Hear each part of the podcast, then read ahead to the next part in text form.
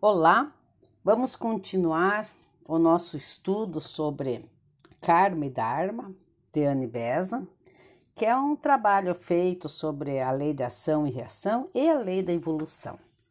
Nós estamos tratando do karma, né? Então ela começa, ela introduz esse trabalho, esse livro, com uma fala do mestre, que ela cita que está no mundo culto de de Sinit, que ela tirou de lá, da Carta dos Mestres, né? Aonde ele fala que cada pensamento produzido se torna uma entidade, né? E assim é, nós vamos formando aquilo que os budistas chamam de escandas, os hindus dão o nome de karma. Então, o mestre é bem claro aqui em atribuir que a fonte né, geradora de karma são os pensamentos, o tipo de pensamento que nós produzimos. Então, daí ela fala sobre que a lei é invariável, que não adianta se eu produzir um determinado karma, eu sou determinado pensamento, forma pensamento, eu sou responsável para ele. Daí ela fala também sobre aqueles planos da natureza, né?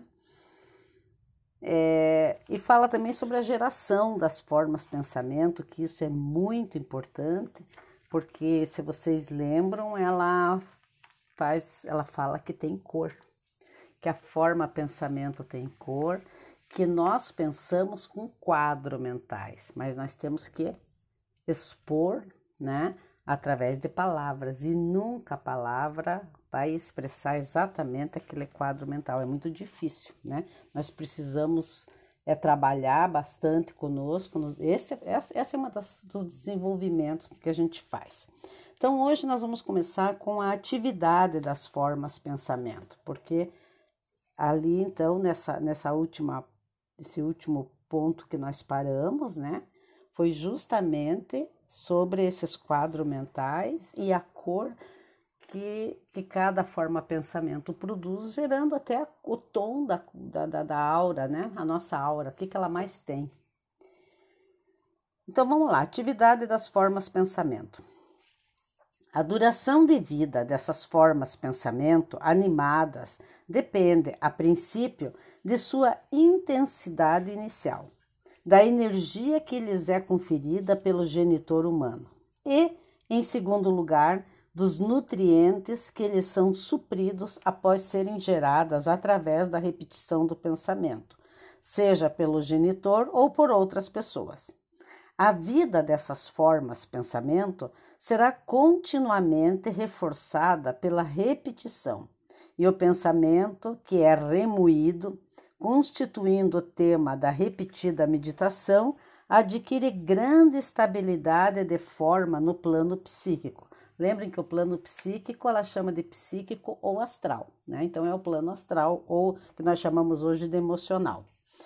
Além disso, formas pensamento de caráter semelhante são atraídas umas às outras e se fortalecem mutuamente, criando uma forma de grande energia e intensidade ativa no mundo astral.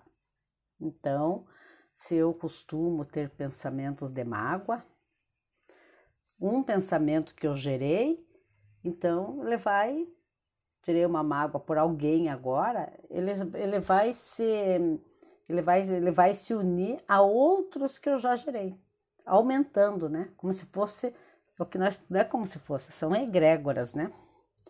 As formas pensamento estão ligadas a seu genitor por aquilo que, por falta de uma expressão melhor, devemos chamar de laço magnético. Elas reagem sobre ele, produzindo uma impressão que leva à sua reprodução. No caso acima mencionado, onde uma forma pensamento é reforçada pela repetição, será estabelecido um hábito do pensamento muito definido. Será formado um molde ao qual o pensamento fluirá prontamente. Um modo, um modo, um molde, desculpe, um molde útil se for de um caráter elevado como um nobre ideal. No entanto, na maioria dos casos, uma limitação e um empecilho ao crescimento mental.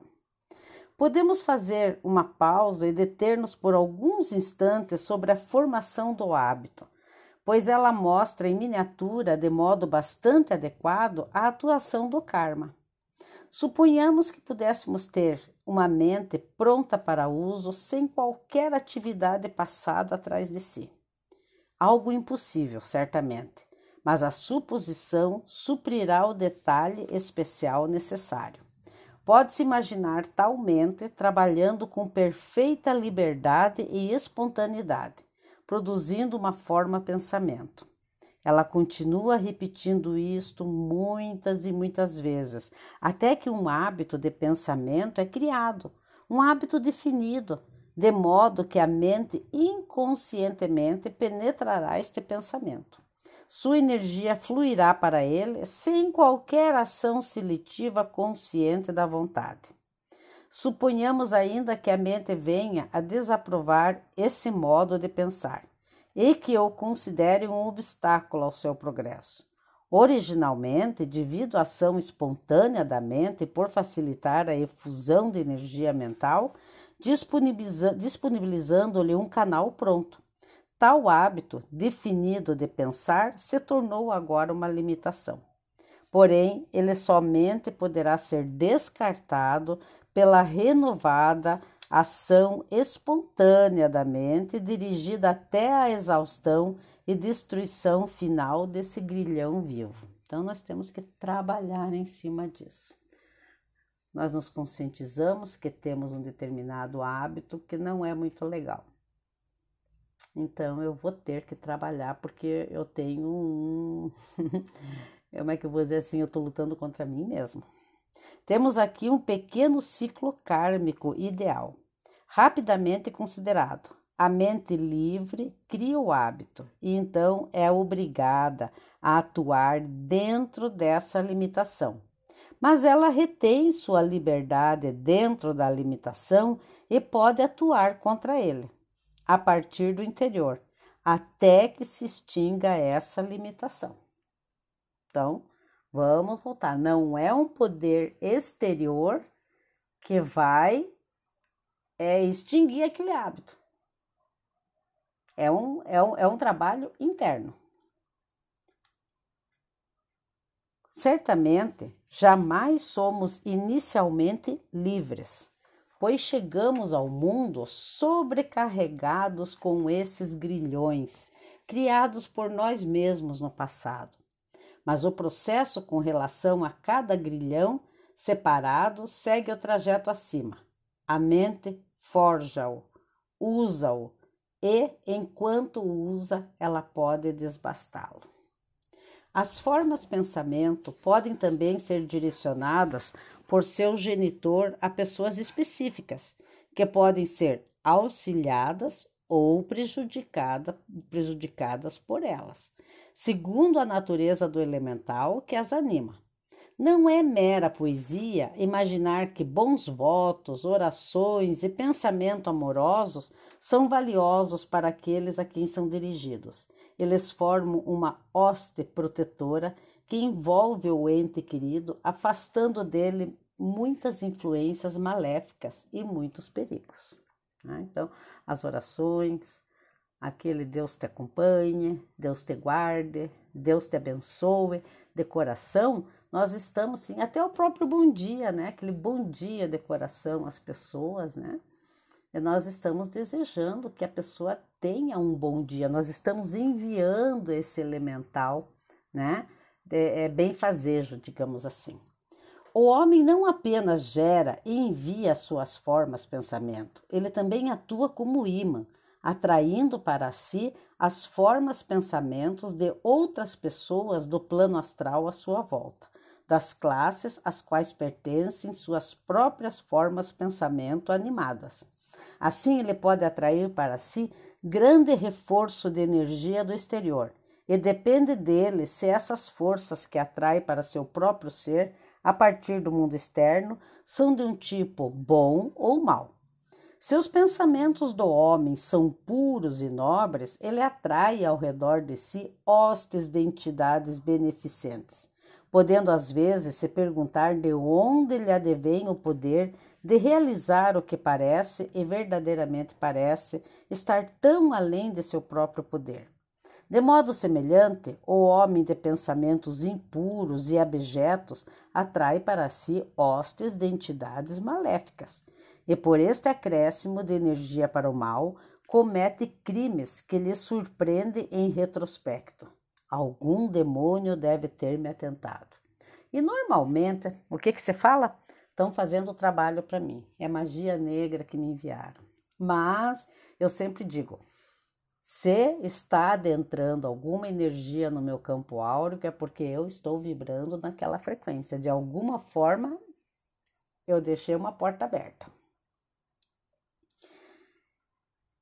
E verdadeiramente, essas forças demoníacas, atraídas a ele por sua própria maldade, acrescentam força a esta maldade a partir do exterior. Os elementais atraídos pela, pelas formas pensamento quer sejam bons ou maus, unem-se aos elementais no corpo do desejo do homem e aqueles que animam suas próprias forças pensamento e assim atuam sobre ele, embora oriundas do exterior.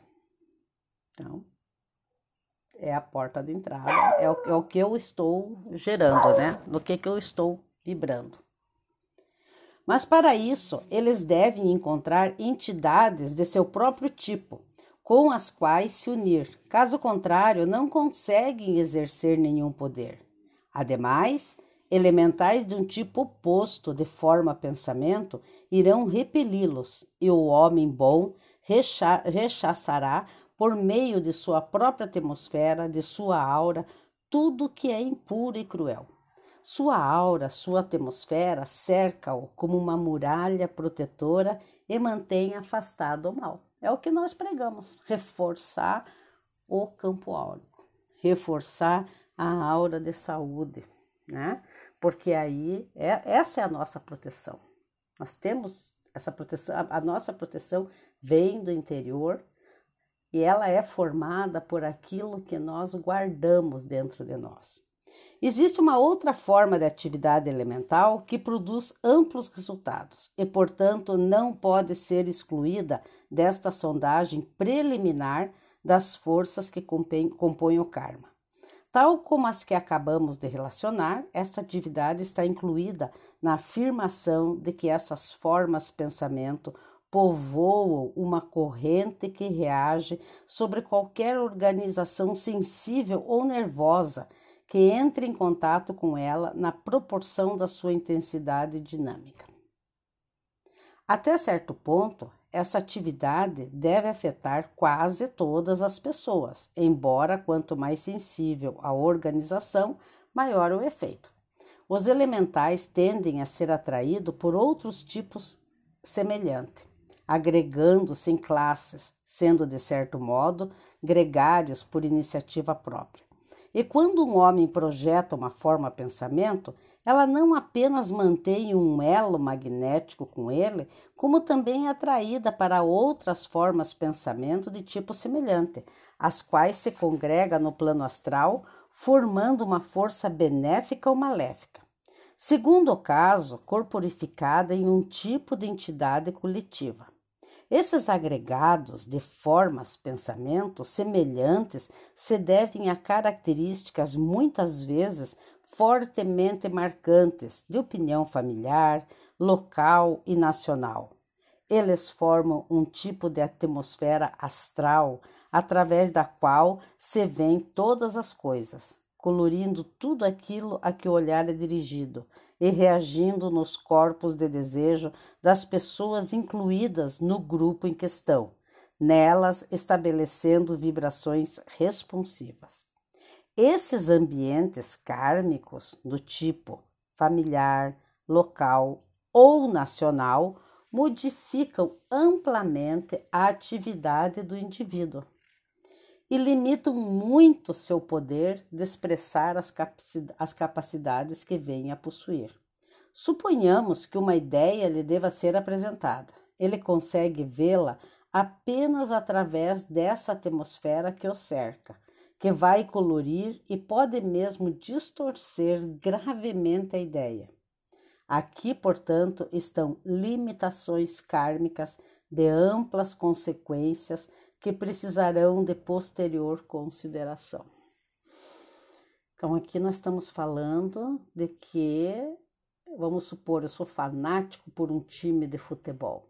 Por mais que o outro esteja jogando muito bem, eu vou ser influenciado pelo que eu já tenho aquela ideia prévia de que o outro é ruim, de que o outro é isso, de que o outro não presta, de que o outro é aquele outro. As influências desses agregados de elementais não estão confinadas àquilo que eles exercem sobre os homens através de seus corpos de desejo. Quando uma entidade coletiva, como a, como a tenho chamado, é composta de formas pensamento de um tipo destrutivo, os elementais que animam agem como uma energia perturbadora e muitas vezes causam devastação no plano físico. Sendo um vórtice de energias desintegradoras, elas são as fontes fecundas de acidentes, de convulsões naturais, de tempestades, ciclones, furacões, terremotos e enchentes. Esses resultados kármicos também precisarão de maior consideração. Então, aqui é um ponto a ponderar, é um ponto a refletir que nós somos responsáveis por tudo que acontece, inclusive, né, de questões da própria natureza, né? Então, a gente gera essas situações. É, aqui tem que entrar muito o discernimento por isso que a meditação, a reflexão, guardar bons pensamentos, né? Para a gente, olha quanta coisa a gente tem que desviar, né? Então vamos lá, então, para a criação do karma em princípio. Assim, tendo compreendido a relação entre o homem, o reino elemental e as energias que moldam a mente, energias verdadeiramente criativas, uma vez que elas trazem à manifestação as formas vivas que foram descritas, estamos em condições de compreender, pelo menos parcialmente, algo da geração e atuação do karma durante um período de vida individual. Digo um período de vida em vez de uma vida, porque uma vida significa pouco demais se for usado no sentido comum de uma única encarnação, e muitíssimo se for usada para toda a vida, composta de muitos estágios no corpo físico e fora dele. Por período de vida, quero dizer um limitado ciclo de existência humana com suas experiências físicas, astrais e devachânicas incluindo seu retorno ao limiar do físico. Os quatro estágios distintos através dos quais passa a alma para completar seu ciclo, que é aquele quadro que nós falamos no, no, no, no podcast anterior, né? Que ela coloca físico, psíquico ou astral, né? Daí ela coloca devachânico, que é o que é o já o mental, né? E daí o búdico. Então, essa é a roda de Sansara, que nós sempre temos que fazer esse círculo, cada vez que nós desencarnamos e encarnamos. Esses estágios são repetidamente trilhados durante a jornada do eterno peregrino em nossa atual humanidade, e por mais que possam variar as experiências em cada período, tanto com relação à quantidade quanto à qualidade, o período incluirá esses quatro estágios para o ser humano médio e nenhum mais. É importante compreender que a resistência fora do corpo físico é muito mais prolongada do que. Desculpe. É importante compreender que a residência fora do corpo físico é muito mais prolongada do que a residência nele e a atuação da lei kármica não será bem compreendida a não ser que seja estudada a atividade da alma na condição não física. Recordemos as palavras do Mestre, assinalando que a vida fora do corpo é a vida verdadeira. Os, os Vedantinos, reconhecendo dois tipos de existência consciente, a terrestre e a espiritual, apontam apenas para esta última como realidade indubitável. Quanto, quanto à vida terrestre, devido à sua mutalidade e brevidade, é nada mais que uma ilusão de nossos sentidos. Devemos pensar em nossa vida nas esferas espirituais como uma realidade, porque é aí que vive nosso ser perene, imutável e imortal, o Sutratma. É por isso que denominamos como única realidade a vida póstuma e a vida terrestre, incluindo a própria personalidade, como apenas imaginária. Né? Então, isso daqui é um, é um, é um texto é sobre vida e morte. Então, durante a vida terrena, a atividade da alma manifesta-se mais diretamente na criação das formas pensamentos, já descritas, mas para levar a cabo a atuação do karma até a exatidão, devemos agora analisar ainda mais o termo forma pensamento, acrescentando algumas considerações necessariamente omitidas no conceito geral que foi anteriormente apresentado. A alma, atuando como mente, cria uma imagem mental, a forma pensamento. Primária, peguemos o termo imagem mental, com o significado exclusivo desta criação imediata da mente. E doravante restringamos o termo a esse estágio inicial do que é geral e amplamente chamado de forma pensamento. Esta imagem mental permanece presa ao seu Criador como parte do conteúdo de sua consciência. A palavra pensada, mas, mas não ainda falada, é uma forma viva, vibrante de matéria sutil, concebida, porém ainda não corporificada. Que o leitor concentre sua mente por alguns instantes sobre esta imagem mental e dela obtenha uma noção distinta isolada de tudo mais, separada de todos os resultados que ela vai produzir em outros planos que não o seu. Ela constitui, como acabamos de mencionar, parte do conteúdo da consciência de seu Criador, é parte inalienável de sua propriedade, não podendo dele ser separada. Ele a carrega consigo durante sua vida terrena, através dos portões da morte e nas regiões além da morte. Se durante sua viagem ascendente por essas regiões ele mesmo penetra a atmosfera excessivamente rarefeita para ser por ela suportada, ele deixa para trás a matéria mais densa de que é constituída, levando consigo a matriz mental, a forma essencial. Ao retornar à região mais grosseira, a matéria daquele plano passa novamente a preencher aquela matriz mental, reproduzindo a forma densa. Esta imagem mental pode permanecer adormecida, por assim dizer, durante longos períodos, mas pode ser despertada e revivida. Cada novo impulso de seu Criador, de sua progênie, de que trataremos mais à frente, de entidades do mesmo tipo que sua progênie, aumenta sua energia vital e modifica a sua forma. Ela está falando aqui daquilo que nós falamos depois que desencarna, né? E que essa parte mais densa, vamos dizer assim, fica no átomo térreo. Nós já comentamos isso. Para quem já quem assistiu a nossas aulas, né? E quando ela retorna, aquilo pela lei da atração, isso aí é incorporado. Ela evolui, como veremos, segundo leis definidas, e o agregado dessas imagens mentais cria o caráter. O externo reflete o interno. Da mesma maneira que as células se agregam formando os tecidos do corpo, sendo muitas vezes modificadas no processo, igualmente essas imagens mentais agregam-se, formando as características da mente, e frequentemente sofrem inúmeras modificações. O estudo da atuação do karma lançará luz sobre essas alterações. Muitos materiais podem participar da criação dessas imagens mentais pelo, pelos poderes criativos da alma. A mente pode ser estimulada a agir pelo desejo. Desejo é cama, né? moldando a imagem por indução de paixão ou de apetite. Ela pode ser automotivada a um nobre ideal, moldando a imagem de acordo com este ideal.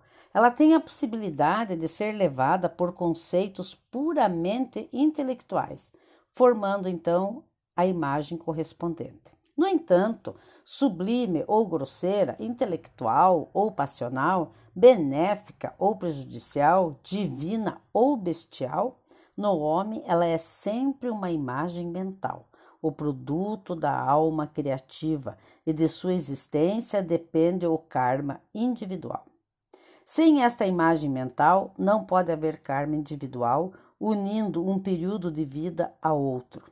A qualidade manásica, manásica vem de manas, a qualidade manásica deve estar presente para conceber o elemento permanente ao qual o karma individual possa pertencer. A ausência de manas, man, lembrem que manas é pensamento, no reino mineral, vegetal e animal tem como corolário a não geração de karma individual estendendo-se da morte ao renascimento. Então, aqui ela está explicando o que nós também já comentamos, que os animais não geram karma, porque eles não têm esse poder criador que é manas. Consideremos agora a forma pensamento primária com relação à forma pensamento secundária. A forma pensamento pura e simples, vinculada à forma pensamento animada, à imagem mental, em conexão à imagem astromental, ou forma pensamento no plano astral inferior. Como é produzida e em que consiste?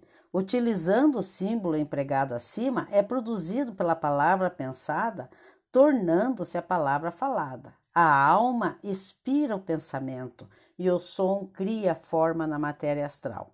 Assim como as ideias na mente universal tornam-se o universo manifesto quando são inspiradas igualmente na mente humana. Quando essas imagens mentais são inspiradas, tornam-se o universo manifestado de seu Criador. A mente povoa sua corrente no espaço com seu próprio mundo. As vibrações da imagem mental estabelecem vibrações similares na matéria astral mais densa, as quais criam a forma pensamento secundária a que chamei de imagem astromental. A imagem mental em si permanece, como já foi dito, na consciência do seu genitor, mas suas vibrações, passando para fora dessa consciência, reproduzem sua forma na matéria mais densa do plano astral inferior. Esta é a forma que propicia o invólucro a uma porção de energia elemental, particularizando-se aquela forma persistir uma vez que o alimento manásico na forma dá um toque de individualidade àquilo que anima.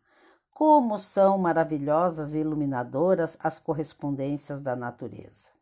Esta é a entidade ativa de que fala o mestre em sua descrição, e é esta imagem astromental que se estende por sobre o plano astral, provendo com seu gerador, genitor. O elo magnético de que se falou, reagindo sobre seu criador, a imagem mental, e agindo também sobre as outras imagens mentais. A duração de uma imagem astromental pode ser longa ou curta, segundo as circunstâncias, e o seu perecimento não afeta a subsistência de seu criador. Qualquer novo impulso dado à imagem mental fará com que ela gere mais uma vez sua contraparte astral, pois cada repetição de uma palavra produz uma nova forma. Ela está falando de como que o pensamento gera uma forma, né? Então, é, é, é não existe assim, é, não vai existir a forma pensamento se não tiver o sentimento né? Então ele desce essa essa vibração mental, ele desce para o astral, aonde é o plano dos desejos, é cama, e ali ele vai esse esse esse desejo ele vai é, é, vamos dizer assim da, da vida, né, para essa forma pensamento. Nós vamos parar aqui, depois a gente continua o restante, né, é, desse, desse capítulo, senão vai ficar muito, muito longo. Também vamos pensar, então vocês vejam que passa, o que nós pensamos e o que nós sentimos é o que nós levamos para outra vida. Então nós já chegamos aqui com esses hábitos, com essas formas de pensar a serem trabalhadas, ok? Obrigada, até a próxima.